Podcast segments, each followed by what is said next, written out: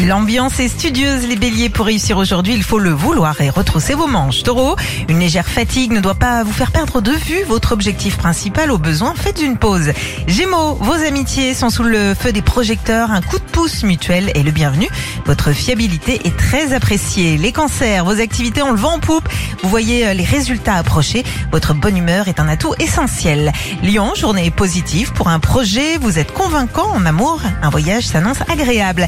C'est la pleine forme, les vierges, pour cette journée sympathique. Côté finance, une petite rentrée allège un peu vos charges. C'est juste parfait. Les balances, l'ambiance est formidable dans le couple. Les amoureux parlent d'engagement. Scorpion, il y a du pain sur la planche. Pour certains, un contrat est dans l'air. Ceux qui cherchent euh, du travail partent favoris. Les sagittaires, votre image est excellente. Une négociation pourrait être menée à terme.